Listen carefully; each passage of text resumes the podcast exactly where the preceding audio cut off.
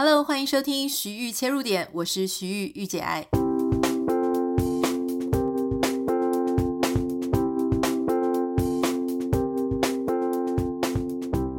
欢迎收听今天的节目。今天的节目要为大家邀请到我的一位好朋友，大家也非常的熟悉，就是作家 H。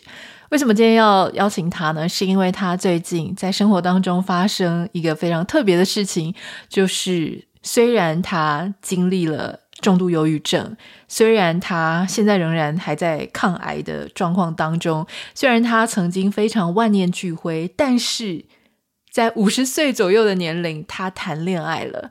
所以这个事情呢，作为朋友，我当然是非常的开心。那另外一方面，其实我也很希望能够透过他的分享。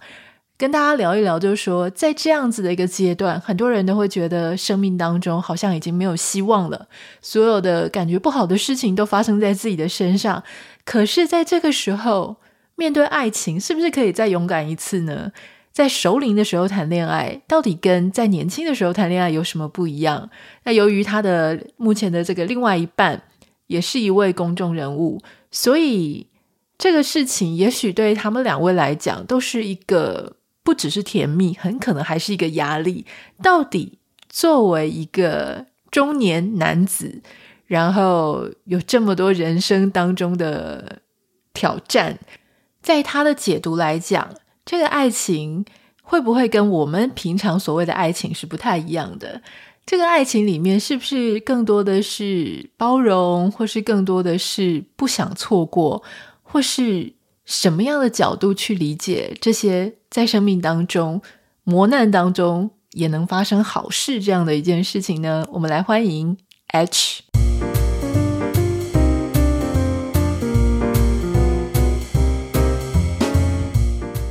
大家好，我是 H，Anita 好。H，我自己和我周周边的一些朋友，真的从来都没有被周刊这样拍到什么牵手照啊、亲热照啊、亲密照等等的，所以应该算是我朋友里面的第一个，我超兴奋的。好，这是开玩笑，但是我其实很想问，就是说，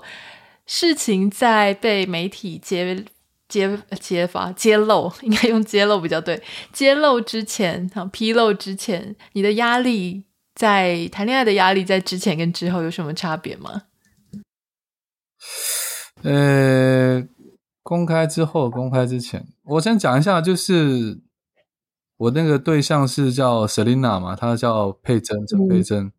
然后，因为她是去年开始才从新闻哇哇哇开始去上通告，那她上通告那时候，我刚好在开刀，就是射物腺癌那时候，所以其实那段时间我跟她反而是都没有碰到过，但是我在家里面。因为开刀嘛，术后休息，我就一直看电视，就一直看到说，诶，哇哇里面出现了一个新的面孔，然后，然后，嗯，还蛮漂亮的，所以就看着看着，后来我我复出了嘛，大概十一月左右，我跟他碰到第一次面，就两个人就很谈得来了，因为他的人生经验其实非常坎坷，就跟我也不输给我就对了。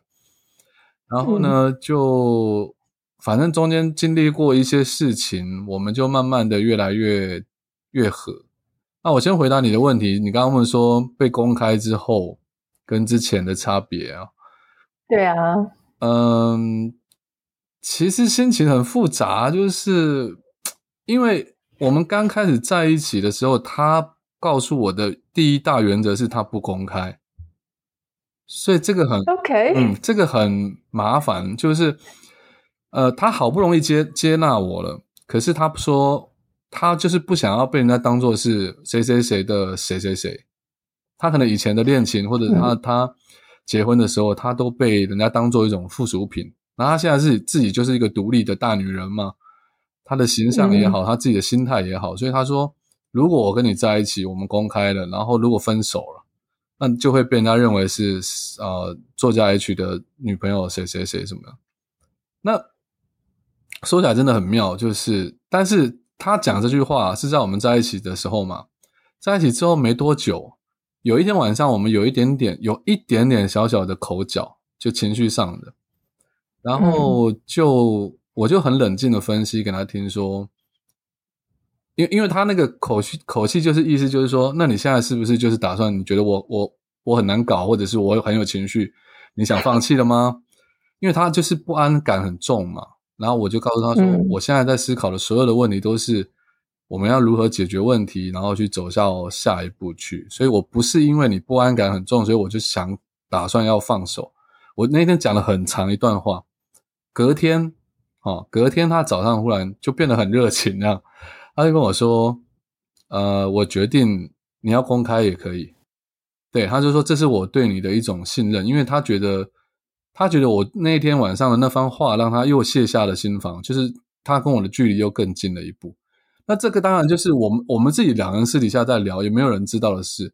然后大概就过了。过了快一个月左右，这件事就被拍了，就爆了。就我觉得还好，是我们已经展开了，你懂吗？就是要不然，要不然就真的很麻烦。然后被拍到之后，其实我心态上没有什么太大的变化，因为既然我们两个已经达成共识，就是说我可以跟我的朋友讲了，那也就表示我要对外讲也也没关系了，只是我没有那样做。但被拍到了，我心里面想啊，就是说。那就顺其自然吧。可是就开始有媒体，你知道的嘛？就开始有媒体呃去找他，或或者或者来问我，但我就有点懒得理他。可是他就会比较，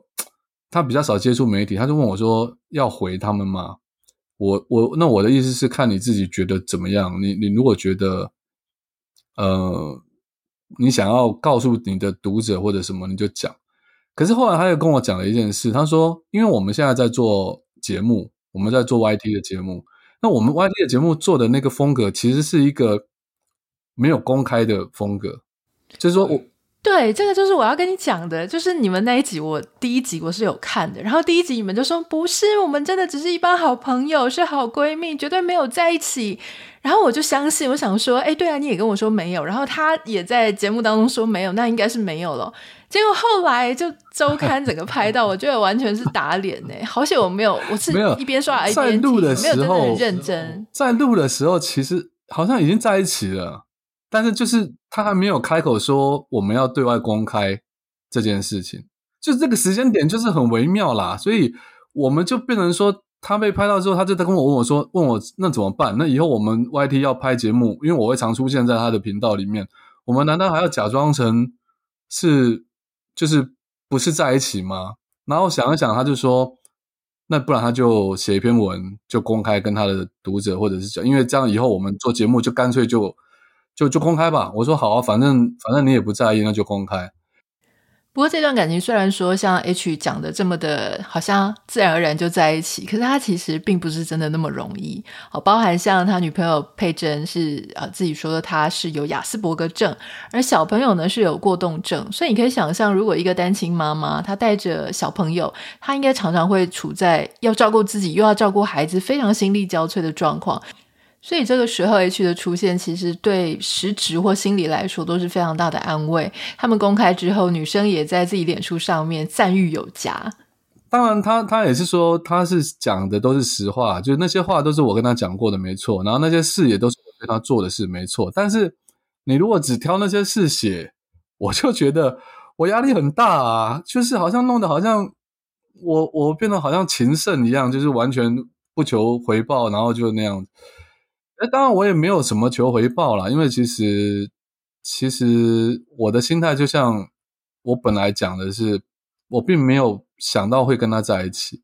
一开始就是想说陪在他身边，然后可以帮他的忙，帮他照顾小孩。从 H 的分享当中，我们就会发现说。呃，其实，在熟龄的时候的恋爱，跟在适婚年龄之前的恋爱有一些很不一样的地方。适婚年龄前的恋爱，也许我们就思考说，对方是不是那个对的人呢？对方的前途，对方的家庭背景，他的收入，他有没有房子，或者他是不是真心的，他的个性怎么样，是不是稳定专情？可事实上，到熟龄的时候，你会发现，你要遇到的事情是，对方或自己都背着更多更多的。过去所一路累积下来的一些，你说包袱也好，或是背景故事也好，所以你有觉得说，在熟龄的时候谈恋爱，是不是跟以前谈恋爱那种感觉是费洛蒙、荷尔蒙一下子激发那种感觉，是不是有点不太一样呢？我觉得当然是因人而异啦，不不是说每个人到了熟年就一定会改变想法。有些人到了熟年呢，他还是只是想要找一些年轻妹子上床或干嘛嘛。那我的状况比较特别，是我的身体也出现了一些问题，然后我也经历过了很多人生的起落，所以我就我刚刚就讲嘛，一开始跟佩珍在一起的时候。其实并没有想思考过说要跟他交往，甚至什么结婚交往都都没有想到过，只是纯粹想要帮他忙，帮他带带小孩子，因为因为他真的蛮辛苦的。然后我跟他小孩又很合得来，因为过动症的小孩，然后我又很搞怪，我又不像一般五十岁的老人家一样会跟他说教，我就跟他玩啊。有时候佩珍搞到最后，佩珍都快发疯，就是说你可不可以不要跟他玩得那么疯？因为因为过动过动的小朋友就是。你陪他玩的越疯，他会越越没办法被控制住，所以就这样一路陪他玩玩玩之后，我其实并没有真的去思考说一定要跟佩珍在一起。所以你说熟年的交往，我思考的点就不是交往、结婚、名分，然后呃成家什么什么，不是那些东西，而是而是是。有没有办法找到一个适合陪伴他的我，或适合陪伴我的他？那在这一点上面，我们两个在前面还没有交往之前，当朋友的时候，我觉得就已经很很很有印证的这一点了。因为其实你知道他，他蛮特别，因为他雅思嘛，他是有社恐的，他有社交恐惧。然后也因为这个社交恐惧症，让他在工作岗位上，比如说同才团体里面，他会受到一些攻击。可能他表现的很热络，但实际上他并不是那么想要单独的跟某些朋友出去吃饭，因为他觉得很累。他他只是为了要让大家看起来他像个正常人，所以他去学习模仿一些正常人应该有的交际的一个一个一个样貌。可是私底下，如果可以不要的话，他并不想多跟人家讲话。当然，这也跟他这个一路走过来的心情、人生有关。可是呢，我跟他，他在我面前是可以完全做自己的，他可以一直讲，一直讲。我们两个第一次讲电话就讲了快两个小时，就才见一次面，然后根本都没有聊过什么。然后他打过来就讲很多，就是一直讲，一直讲。然后我才发现说，诶，好像。好像很能聊，那我我又蛮善于倾听的嘛，就是当他觉得他没有社恐的情况下，他对于一个人，他就会完全的一直讲，甚至会重复重复某些话讲。我觉得那当然可能是他的一些症状，可是可是我不是很在乎，因为跟他讲话很愉快，因为他非常聪明，然后反应很快，讲笑话什么的，我们的丢的梗都互相可以接得到。反正就可以两个一直笑，一直一直笑，一直讲，一直讲这样子。所以你就觉得说，陪伴对方这件事情，在这个阶段，我我认为是，如果可以跟这个人一起生活，我觉得应该是做得到。然后他应该也是类似的想法，他不用在我面前，比如说他跟我讲过，他跟以前的男朋友或呃先生在一起，他都有一点或多或少多的成分比较多，就是必须去包装或假装自己。去配合那个对方心里面比较理想中的形象，那他就会很累嘛。嗯。可是等到对方觉得他露出一些不是那个状态的时候，对方就会开始嫌弃或者不高兴。可是那才是真正的他。那我是一开始就看到了真正的他这样子。可是他并没有一开始就看到真正的我。他我对于他来讲是一个非常未知、非常恐怖的生物，因为。他没有认识过或交往过一个跟就是情史那么丰富的人 在一起过，所以前面我们磨合这个事情磨合很久，他会一直问我说：“那你跟那一段女朋友，那你跟那一个女生，那你们做了什么？那你们是怎么做？”就会不断，他不是他不是吃醋哦，他就是好奇，他像个好奇宝宝一样，没有遇过一个男生可以有这么多经验跟他。分享，每我每次跟他讲那些事，他都开心的很，他就听得很高兴这样子，就对。我觉得这其中有一个很困难的点，就是如果情史很丰富的，应该很难记得所有的人。应该里面有一些人，他的一些细节啊、名字，应该都已经忘记。你是一个人，我我好多个人我都忘记了。没有没有没有，我也是很多人，我都已经忘记了。对啊，对，所以呃，我我觉得这个事情其实它真的是有一些需要磨合的地方。对对对。那我其实想要请教 H，就是说很多人在这个熟年的时候谈恋爱，或是走进一段感情，他要遇到的事情呢，可能是对方已经离过婚、丧偶、有小孩等等的。很多人遇到说，如果对方他是带着孩子，那他就会觉得说，好像不知道怎么样跟孩子相处，到底应该是要跟他当朋友呢，还是当叔叔呢，还是当爸爸呢？这点你怎么看？这个问题你知道，就是。在在一起之后，我就跟他说，我跟他交往之后，很多事情我都打脸了我自己以前曾经说过的理论。因为我以前在跟很多就是离了婚，或者是会遇到你刚刚提到重组家庭的，不管男生或女生啦，我都会讲说，呃，相爱也好，或者是交往也好，是你们两个人单纯的事情。但是有很多妈妈因为带着小孩，或者爸爸带着小孩，他要去找下一个对象的时候，他们都会想说。首要的条件就是那个对象一定要爱我的孩子，或者是一定要跟我的孩子处得很好。他们把这个当做第一要务。那可是以我当当初我我我还没有进入这段感情之前，我都会我的理论都是说，你们这样太太难了。我觉得，而且我而且我觉得这观念是不是很健康？因为你去找一个对象，然后他跟你的小孩很好，可是你跟他如果感情基础不是很稳定，或者是你其实并不是真的这么爱这个人，而是反而你是看上的是他跟你的小孩关系很好这一点，所以你去跟他结婚或跟他在一起，这样不是有一点本末倒置吗？你懂我意思吗？就是照理讲，应该是说你们两个相爱，那就那就够了。小朋友毕竟还是怎么样？怎样？是这里我我想要反驳一下，就是我觉得到我们这种年纪的女生，我们在看一个对象的时候，其实跟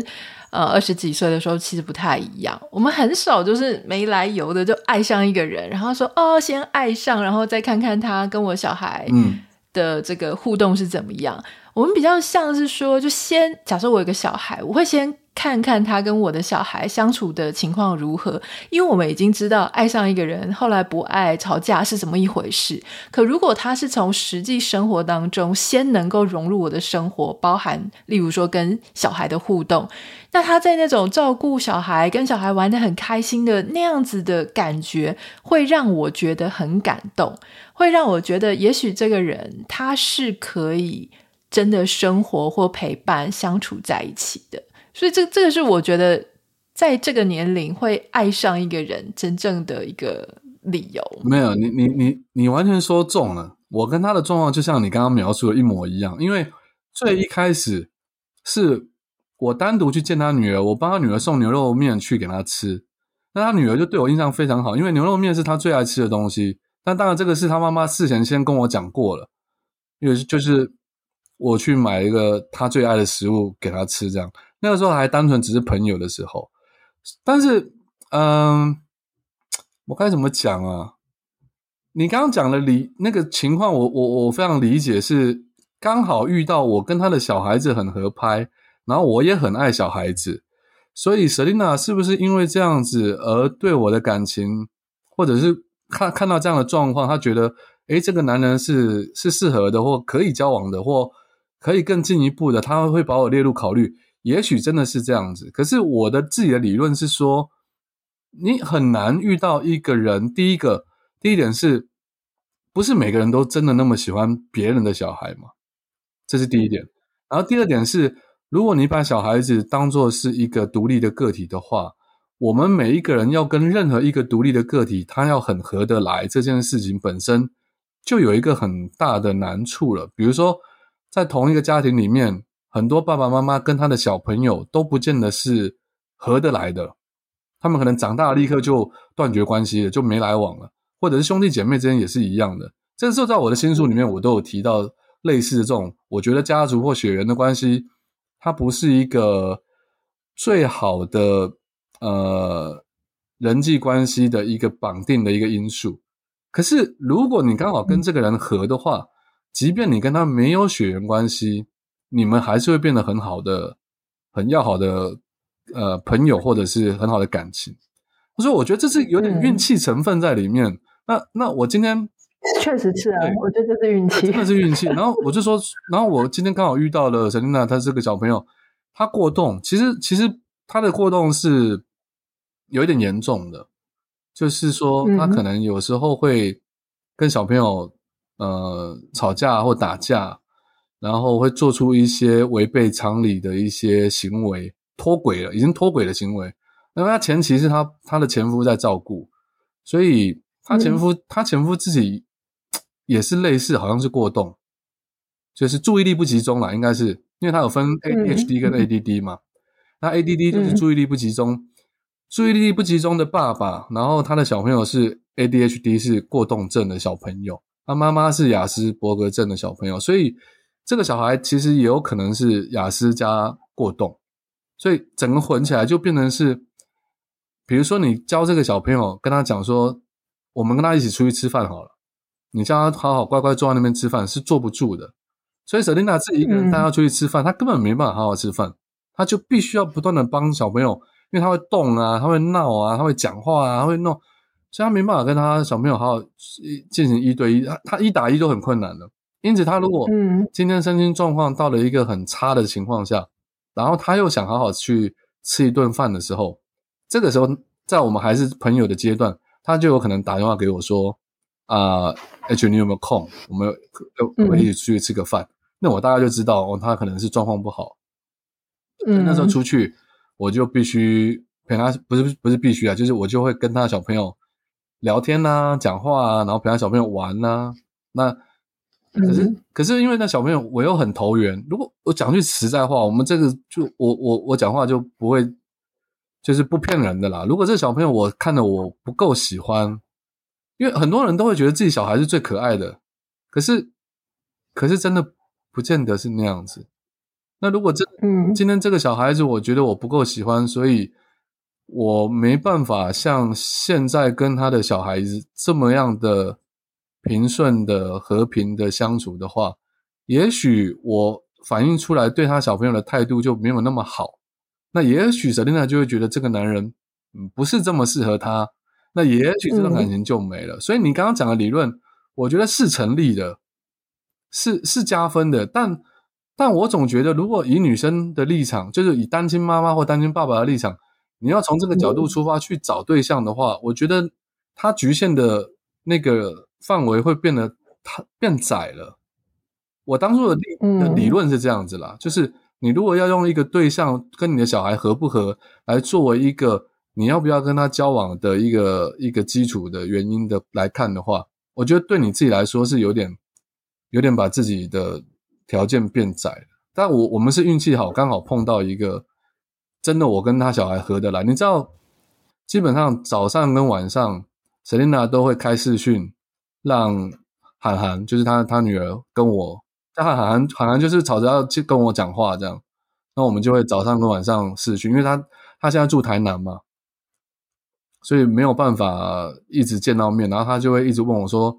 你今天来台南啦？你现在过来啦？你今天过来陪我玩，这样就是现在早晚会各一次视讯了。就我们现在已经变成这个阶段，这样就还蛮有趣的啊。从 H 的分享当中，你会觉得，哎，一切好像感觉如此的自然。可事实上，你去细想，很多事情其实并不是真的就只要靠自然而然就可以办到，还是有一些需要去调试啊，努力。那我很好奇，就是 H 在这几年，你遇到这么多，不管是心灵上、肉体上的折磨跟挑战，它会不会影响说你现在在看这个感情？你们一样会去做很多 long term 的长期的规划吗？还是说，哎，比较像就珍惜现在就好？啊，长期 long term 的 plan 我们有聊过，但是不太敢，不太敢想。讲到这边就有一点点，有一点悲哀啦。其实。呃，Selina 在文文在文章里面写了很多我对他讲过的话，让他感动也好，做的事情也好。但是她也有讲过一些话，让我听了我会很很揪心的。比如说，在当初还没有真的完全确认要不要交往，就是他可能已经他已经决定可能要跟我交往了，但他就上网去查了关于我这个病的，呃，类似存活率有几年，然后我现在的病状是怎么样，然后包括那方面的能力能够能够维持到什么程度，他都去查了，因为他他也是一个资料狂人呐、他上网去查就会完全都把它搞清楚。然后他就过来跟我讲说：“你现在应该要怎么样过你的日子？”他他会规规划我必须吃什么营养品什么之类的。然后最后他也会跟我讲说：“你知道你有可能只剩两年的生命或三年。”那我就会聊到说：“对啊，所以那那你还要跟我在一起吗？”结果他就会回我说：“呃，能够有两年，我觉得我就会很开心，多赚到这两年；有三年，我就很开心，有三年。”那当然，我希望可以有十年、二十年，但因为我们也不敢去奢望有多久，那就好好的过好每一天。他就觉得每一天都是很珍惜、很珍贵的，这样。嗯，对。然后，嗯，对啊，就我我，其实听到你这样分享，我觉得其实又有一点点难过，又有非常的感动。而且，其实很多人在谈恋爱。真的也不知道明天到底会发生什么事。对对，当然当然。所以很多人也许谈恋爱，谈着谈着，突然之间对方就消失不见了，甚至连两年都没有，这也是有可能。所以我觉得，是不是就是真的还是就是把握当下，珍惜每一天相处的日子？对对，可以这么说了，可以这么说。我们今天真的非常谢谢 H 来跟我们分享，一方面分享他的好消息，一方面分享他在这一段路上他所遇到的一些生命经历，让他累积成呃淬炼现在的感情观跟价值观。还有，我相信很多听众在他的分享当中，也可以重新去思考一些，比方说你现在可能跟他的年纪差不多，或者跟我年纪差不多。在面对生命当中有很多困顿啊、挫败的时候，就是不要放弃，接下来有美好事物出现的可能性。那当有美好事物出现的时候，我们是不是能够用一种比较坦然，然后比较释怀的态度来去看，然后也比较有智慧的去面对，说：诶，也许现在我要面对的对象或是伴侣，他跟我以前在进入感情世界的时候，诶。其实所需要面临的难题是不太一样的。我是不是能够也有比较有智慧啊、包容力的去啊、体谅对方的人生，体谅对方的难处，然后让我自己也活着，活在一个比较舒服、比较自在的步调。我们今天非常谢谢他。呃，如果你有任何想要跟我分享的话，你可以私讯到我的 Instagram 账号 Anita 点 Writer N I T A 点 W I T R。如果要跟他分享的话，欢迎你可以联系他的脸书，他的脸书粉专叫做叫我 H 就好。那我们就明天再见喽，拜拜。